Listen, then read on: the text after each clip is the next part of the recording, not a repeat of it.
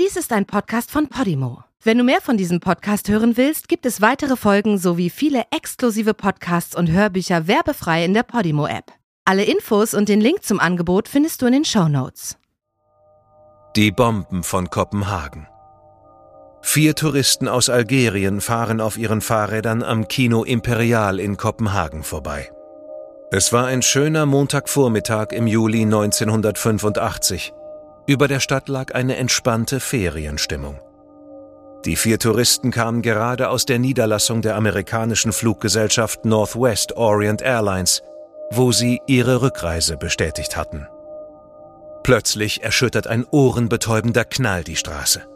Die vier Touristen wurden von der heftigen Druckwelle zu Boden geworfen. Einige von ihnen wurden durch Glassplitter von zerstörten Fensterscheiben verletzt. Aus einem Gebäude schlagen Flammen. Über der Straße liegt Brandgeruch. Einer der am stärksten frequentierten Knotenpunkte der Hauptstadt, der Bahnhof Westerport, wurde durch eine Bombenexplosion zerstört. Dieser Anschlag war der erste Terrorangriff in Dänemark seit vielen Jahren. Die zweite Bombe explodierte kurze Zeit später in unmittelbarer Nähe zur Synagoge in der Krystalgarde.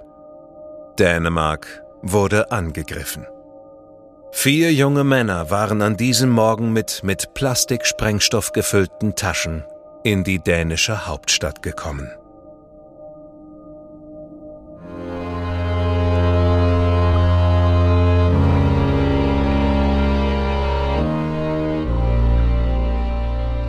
Du hörst Morden im Norden. Eine Podcast-Serie über einige der aufsehenerregendsten Mordfälle Skandinaviens.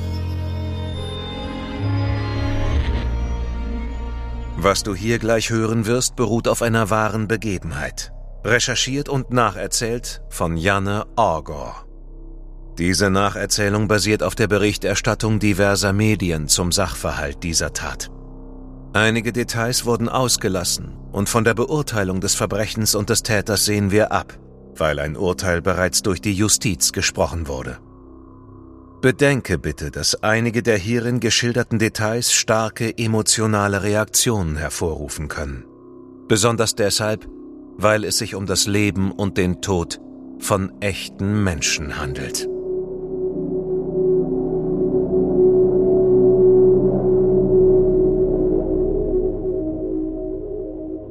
Der Geschäftsführer der Fluggesellschaft Northwest Orient Airlines war einer der ersten, die auf die Straße hinausrannten.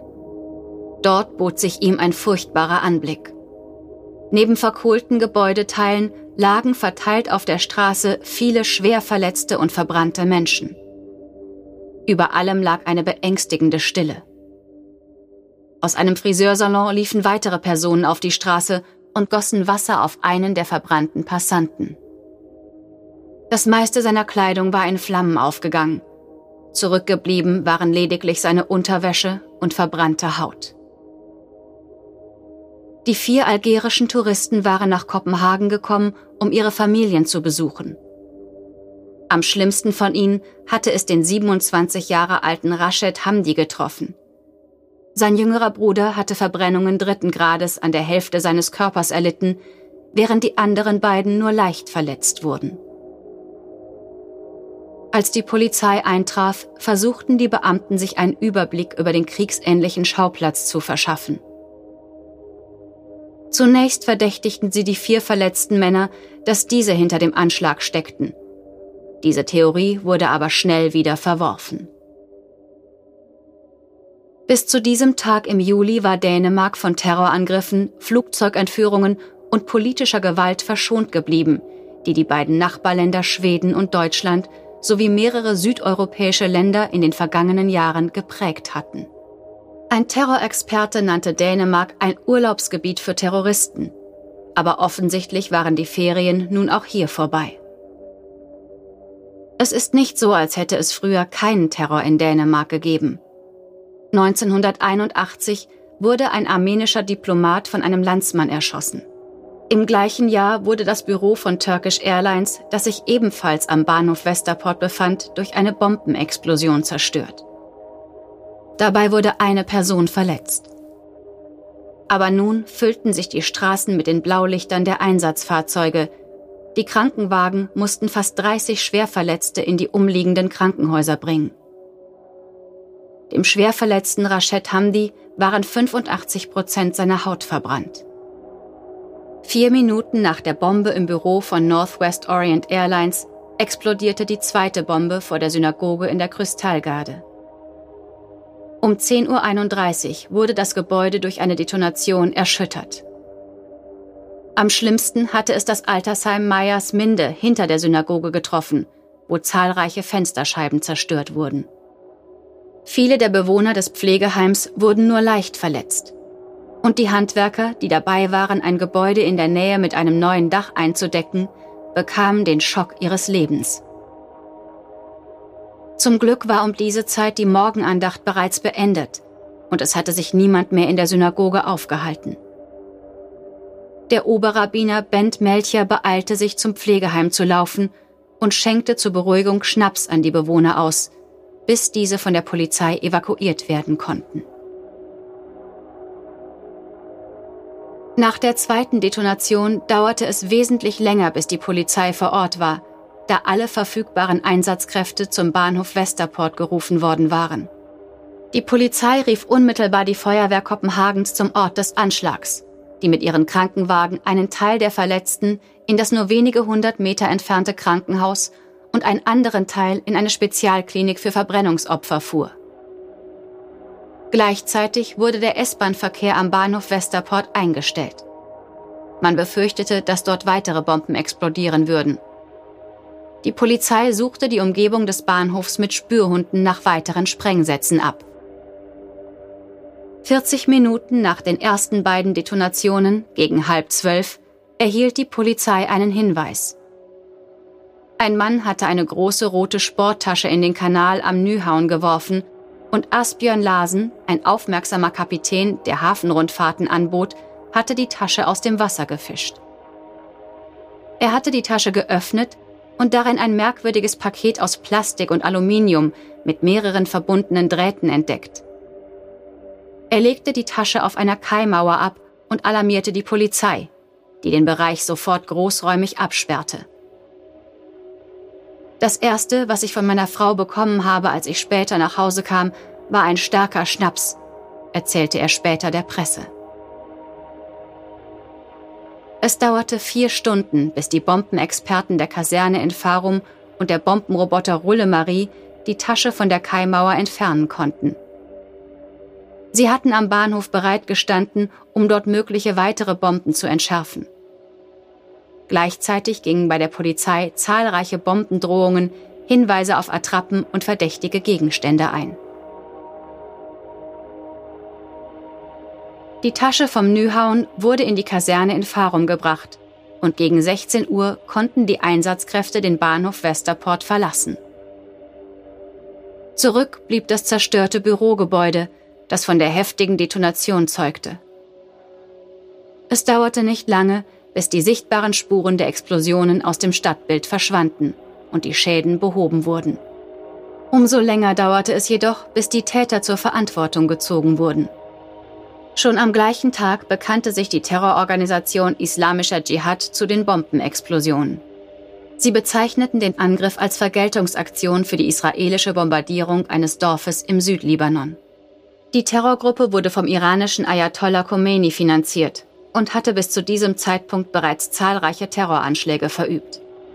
So hatte sie in Beirut eine Autobombe gezündet, bei der 63 Menschen ums Leben kamen. Ebenfalls hatte sie einen Selbstmordanschlag auf den Hauptsitz der amerikanischen Streitkräfte verübt. Und ein Jahr zuvor waren sie verantwortlich für einen Anschlag in Marseille. Die Terrorzelle wurde noch im gleichen Jahr ausgehoben, bevor sie einen geplanten Selbstmordanschlag auf die amerikanische Botschaft in Rom ausführen konnte. Als die Tasche vom Nyhauen 24 Stunden später in der Kaserne in Farum geöffnet wurde, zeigte sich, dass die Befürchtungen berechtigt waren. Die Bombe, die später im Kanal landete, war für das Büro der israelischen Fluggesellschaft El Al vorgesehen. Dort hatte ein Sicherheitsmann einem jungen Mann mit nahöstlichem Aussehen, der eine rote Sporttasche trug, den Zutritt verwehrt. Der junge Mann wollte den Mitarbeiter des Sicherheitsdienstes nicht in die Tasche schauen lassen und wurde daher des Gebäudes verwiesen.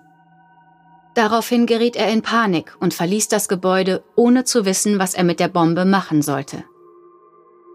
Eigentlich wollte er sie am Bahnhof Westerport stehen lassen, aber dort rief ihm eine ältere Dame hinterher, die ihn darauf hinwies, dass er seine Tasche vergessen hatte. Er nahm sie daraufhin wieder an sich und ging in die Innenstadt. Der Mann war mehreren Zeugen aufgefallen, da er nervös wirkte und letztlich seine Tasche ins Wasser warf, ohne dass die Bombe explodierte. Später stellte sich heraus, dass er die Tasche nur deswegen am Nyhauen in den Kanal warf, weil die vier Täter mit der Fähre nach Malmö übersetzen wollten. Das Fährterminal an der Strandgarde ist von dort nur wenige Gehminuten entfernt. Die Bombe gab der Polizei wichtige Anhaltspunkte. Unter anderem fand man in der Tasche einen nahezu intakten Fingerabdruck. Wäre die dritte Bombe ebenfalls detoniert, hätte sie noch größere Schäden verursacht, da diese über noch mehr Sprengstoff verfügte als die ersten beiden Bomben. Neben der Bombe fanden die Polizisten in der Tasche auch ein Exemplar der arabischen Zeitung Al-Majalla sowie einige gebrauchte Servietten. In den Sondersendungen im Fernsehen wurde die Bevölkerung dazu aufgerufen, Ruhe zu bewahren. Justizminister Erik Nin Hansen trat vor die Presse und der stellvertretende Polizeidirektor Helmut Hasselries äußerte sich zum aktuellen Stand der Ermittlungen. Am nächsten Tag gab es in allen Medien nur ein Thema. Der gewaltsame Angriff auf Dänemark. Auf der Titelseite der Zeitung Extrabladet stand Blutbad im Paradies, der erste Terrorangriff in Dänemark. Insgesamt waren 32 Personen verletzt worden und einige Tage später hatten die Explosionen sogar ein Menschenleben gekostet.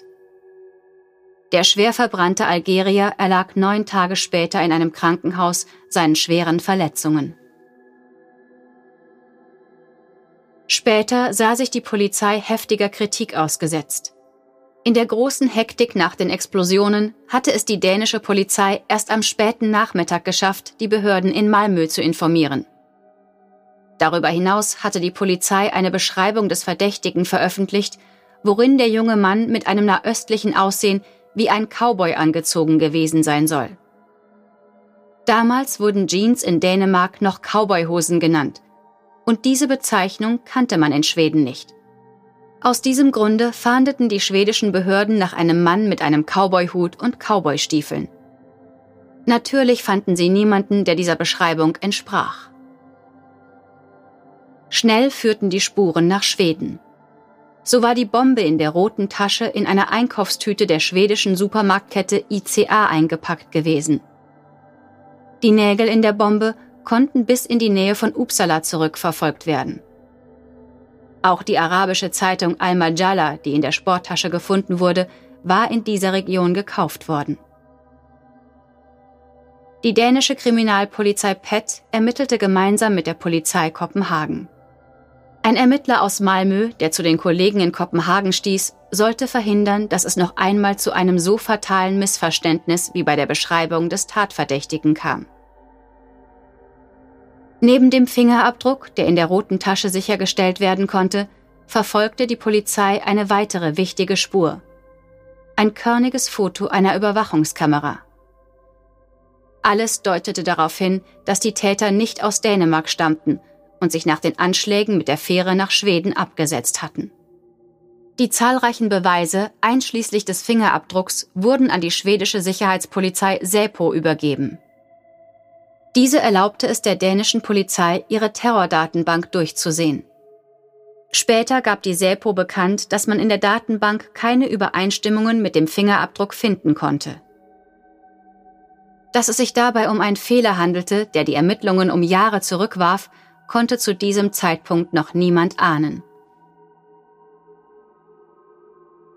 Nach einigen Monaten schlug die PET zu und verhaftete mehrere libanesische Asylbewerber in einer Einrichtung des dänischen Roten Kreuzes in Blockhus und in deren Wohnungen in Aalborg. Nachdem die Verdächtigen 15 Stunden lang verhört worden waren, musste die Polizei alle von ihnen wieder freilassen. Alle neun Libanesen hatten für den Tatzeitraum ein Alibi. Nachdem die Zeitungen ausführlich über den Petflop geschrieben hatten, wurden die Ermittlungen weniger im Licht der Öffentlichkeit vorangetrieben. Dabei half auch, dass das Interesse der Medien an den Terrorangriffen schnell wieder abnahm. Bereits eine Woche später war das Thema auf den Titelseiten der Zeitungen ein Angriff ultrarechter Gruppierungen auf iranische Flüchtlinge in Kellenbor. Dort hatten mehrere hundert Dänen Flüchtlinge mit Steinen, Flaschen und Molotow-Cocktails attackiert.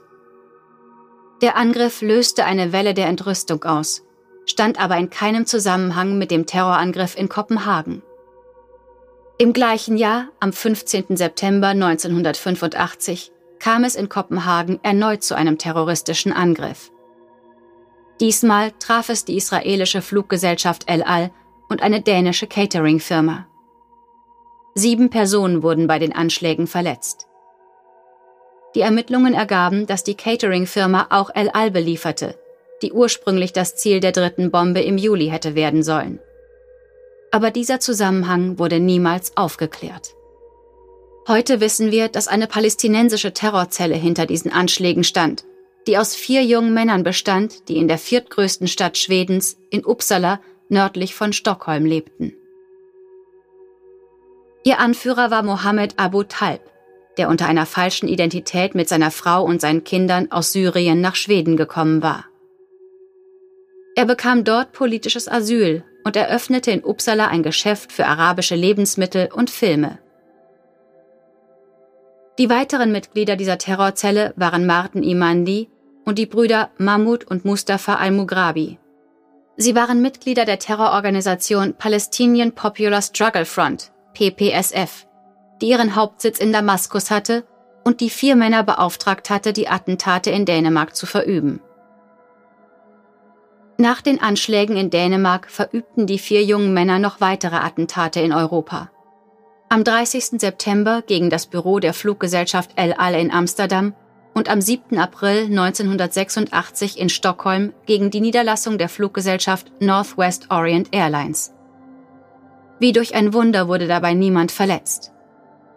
Sie hatten zudem einen weiteren Anschlag in Amsterdam geplant, der aus unbekannten Gründen jedoch nicht verübt wurde. Eines der Mitglieder dieser Zelle, Martin Imandi, floh kurz darauf nach Berlin.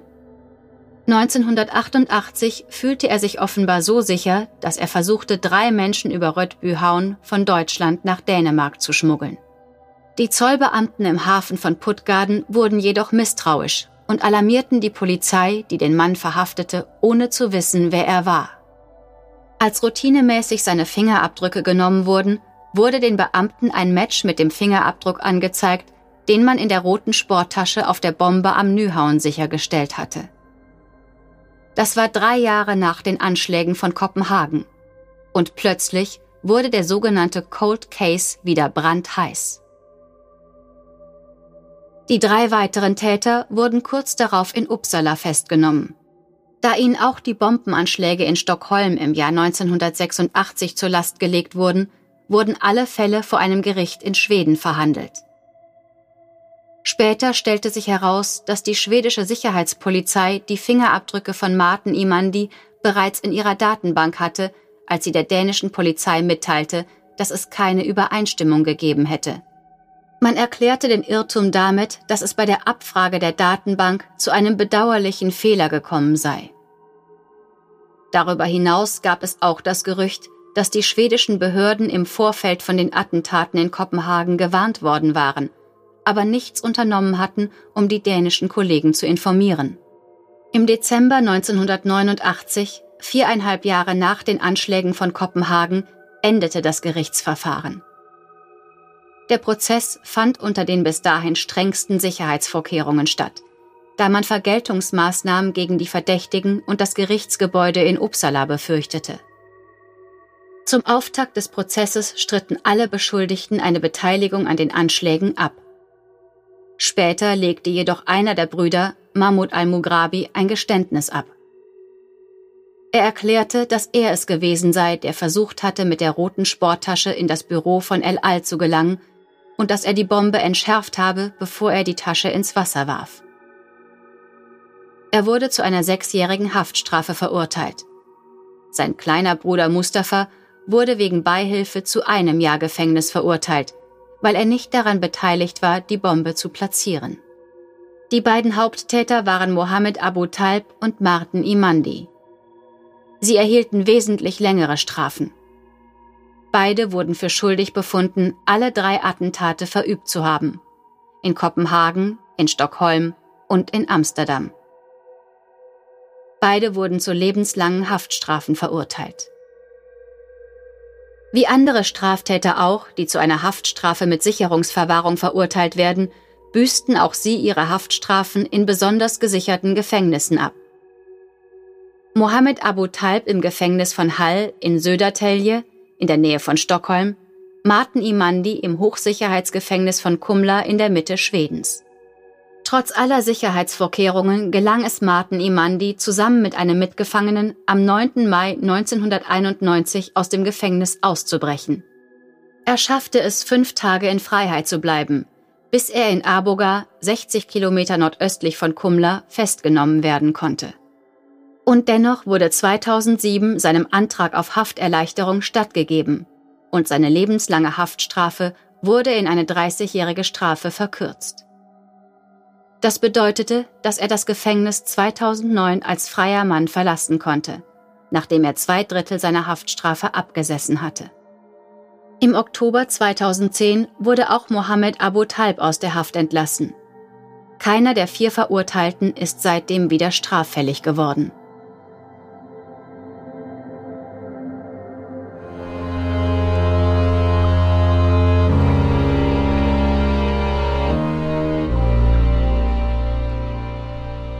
Die deutsche Fassung der Serie Morden im Norden ist eine Produktion der Fritzton GmbH im Auftrag von Podimo. Übersetzung Nadine Bär.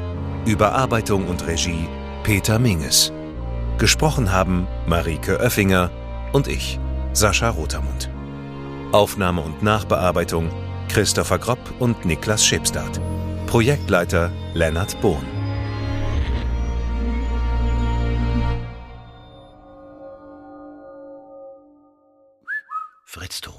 In der Podimo-App hörst du tausende Podcasts und internationale Hörbücher aller Genres. Dabei erhältst du personalisierte Empfehlungen und kannst deine Lieblingsinhalte auch offline hören. Ganz egal, ob zu Hause, in der Bahn oder beim Spazierengehen. Lass dich mit Podimo von spannenden Geschichten in den Bann ziehen, lerne etwas Neues oder hol dir Tipps für dein Familienleben.